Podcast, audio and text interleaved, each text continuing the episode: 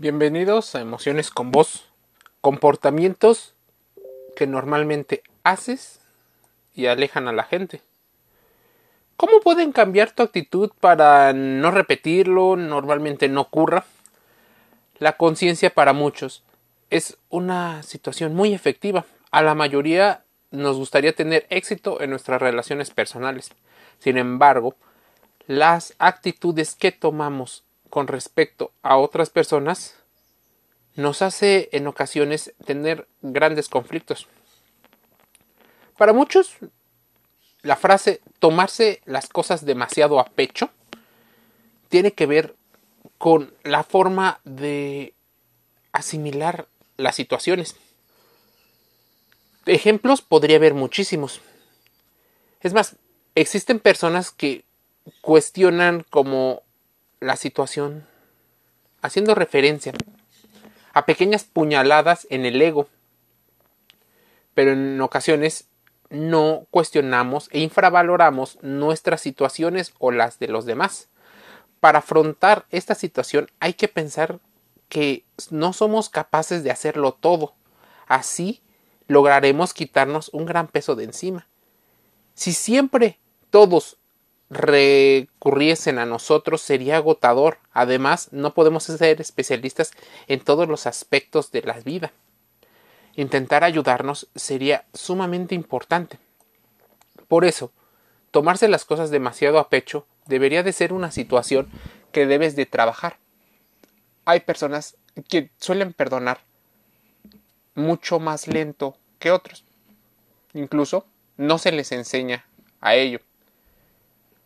Claro que hay situaciones en las cuales no deberías de perdonar.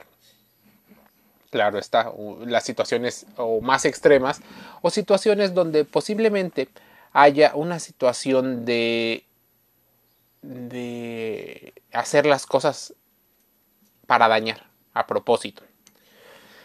Normalmente las sutilezas o el mundo de las sutilezas es mucho más grande. Por eso, la segunda cosa que hace que haya personas que no les gusta estar cerca de ti tiene que ver con los celos. El monstruo de los ojos verdes tampoco ayuda a crear un círculo sano de amistades o de pareja. En el ámbito social muchas veces los celos se entienden como una mala idea. Es más, déjame decirte esto.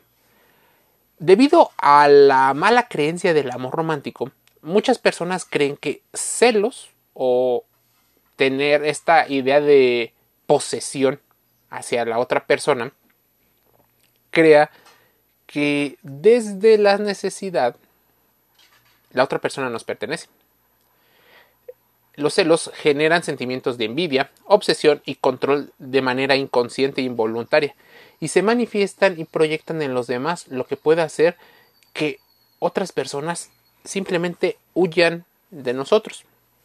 Para intentar remediarlo, tenemos que aprender a valorar nuestras fortalezas y virtudes, mejorar el autoconcepto, la autoestima, así como las buenas cosas que suceden y de preferencia hablarlo.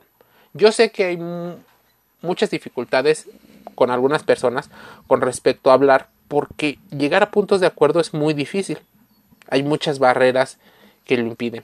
Por eso es importante que tengas diferentes anotaciones y puntos de vista para no perder diferentes eh, conceptos que te pueden ayudar a mejorar tu vida. Por eso vienen los consejos, viene la información en libros, en videos, en conferencias, para que tengas un contraste de la información. El tercer concepto que hace que posiblemente la gente se aleje o tú te hayas alejado de una persona es necesitar constante validación, halagos y de atención. La expresión a quien le amarga un dulce es aplicable a cualquier halago que recibimos de las personas que nos rodean. Pero cuidado porque si nuestra autoestima, nuestro autoconcepto depende de la validación constante de los demás, se volverá en nuestra contra. Hay personas que pareciera que se vuelven adictos a los cumplidos y también puede enturbiar, ensuciar las amistades. Esa necesidad constante de energía se vuelve una especie de vacío emocional en el cual es un recipiente que no se llena. Al principio podría parecer una situación sencilla, pero termina siendo una situación desgastante para ambos, porque mientras la persona quiere constante halago y no lo obtiene, hace todo lo posible por obtenerlo, y en ocasiones no es la manera más agradable. Podría recurrir a las manipulaciones, podría a los chantajes, al victimismo, a la violencia directa. Entonces se vuelve una situación muy difícil. Las personas, por ejemplo, que al principio caen bien con respecto a otras personas, pero se empiezan a dar cuenta de que hay algo malo, debes de considerarlo, debes de hablarlo, de preferencia intenta tener una especie de libreta en la cual puedas anotar las cosas que están sucediendo a modo de contraste de información, porque ahora conociendo más de la información, sabrás que existe el gaslighting, existe el ghosting, existe el arbiting, el redcombing, existen los narcisistas. Eh, entonces, existen estructuras de personalidad y actitudes que nos pueden hacer daño y que necesitas conocer como concepto. Incluso existen personas eh, que saber de ellas nos hace tener en cuenta nuestra propia salud. Porque existen personas vanidosas, egocéntricas y narcisistas que se nutren de nuestra energía mental. La cuarta forma en la que otras personas no, eh, no aceptan y hace que nos alejemos es aceptar las críticas constructivas. Primero, ¿sabes qué es una crítica constructiva? La mayoría de las personas hace críticas y piensa que todas son constructivas que lo hacen de la mejor manera. Pero no es cierto. Existen situaciones en las cuales nos proyectamos. Hablamos desde nuestra experiencia y desde nuestra creencia. Es más, muchas personas te hacen consejos desde un punto de superioridad moral o jerárquica en una organización. Así que a nadie le satisface que le resalten los fallos, pero de vez en cuando no está mal que existan puntos de acuerdo y de discordancia para poder encontrar un mejor entorno. Sin embargo, no debemos confundirlo con la actitud de aquellas personas que lo ven todo mal, puesto que no puede resultar negativo para el crecimiento personal. Reconocer nuestros defectos es una fortaleza que genera autoestima y nos ayuda a poner en marcha mecanismos para superarlo. Pero debemos de aprender a aceptar los comentarios negativos. Nunca intentaremos superar y eliminar nuestros handicaps. También hacemos hincapié en tener una buena comunicación con los demás, puesto que son los buenos amigos quienes nos ayudan a tener una visión más clara, objetiva de nuestros comportamientos y nos motivan a mejorarlo. Yo sé que me vas a decir que en ocasiones no tenemos una persona o personas que tengan este nivel de claridad a la hora de decirnos que normalmente hacen las cosas mucho más golpeadas y no son personas tan asertivas a la forma de comunicarse. Entonces, ahí es donde viene el problema. El problema de que la gente se aleja de nosotros porque no somos buenos comunicadores. No sabemos expresar nuestras opiniones, nuestros desacuerdos. Y esto necesita una mejora. Quinto punto. El victimismo.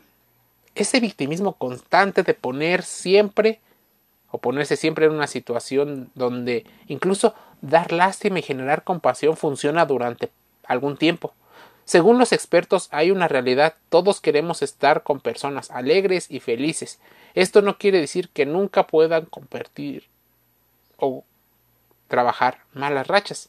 No obstante, si abrazamos la negatividad como filosofía y el victimismo como una actitud ante la vida, la gente tarde o temprano podría quedarse cansado. Es más, entre victimistas a veces no suelen tener buenas relaciones. Para evitarlo, no podemos atribuir al exterior o al destino todo lo malo que sucede, pues en ocasiones existen variables que nosotros controlamos. Existen situaciones en las cuales nosotros también fuimos responsables. Ser sincero. Es más, no ayudes a quien no te ha pedido ayuda. Diseminar nuestra opinión sobre cualquier tema sin que nadie lo pida, por ejemplo, lo horroroso que es ese pantalón o ese cabello que lleva un compañero al trabajo, nos podría convertir en personas agradables o desagradables. Lo que se conoce como tener filtro es importantísimo, tener barreras y la prudencia. Al no tenerla, se convierte en imprudente y las personas vienen a hacer juicios gratuitos a diestra y siniestra que pueden dañar a las personas que nos rodean. Muchas personas lo que prefieren es tener una situación evitativa y simplemente se retiran del campo de batalla porque no pretenden seguir teniendo este tipo de situaciones desagradables desde su punto de vista. Estas son seis de las muchas razones por las cuales la gente podría molestarse en una relación laboral, personal. La gente también tiene tendencia a alejarse cuando siente miedo. Son pocas las personas que ante el miedo se quedan cerca. A veces las personas que se quedan cerca también podrían no ser las personas más saludables mentalmente. Entonces, los extremos suelen ser también bastante nocivos, la persona que huye o la persona que se queda en los problemas. Por eso, esto es una generalización. Es importante que lo consideramos porque necesito que contrastes toda la información aquí dicha. Gracias por escucharnos y te invito a suscribirte gratis a los podcasts en Spotify, Anchor FM, Apple Podcast y Google Podcast.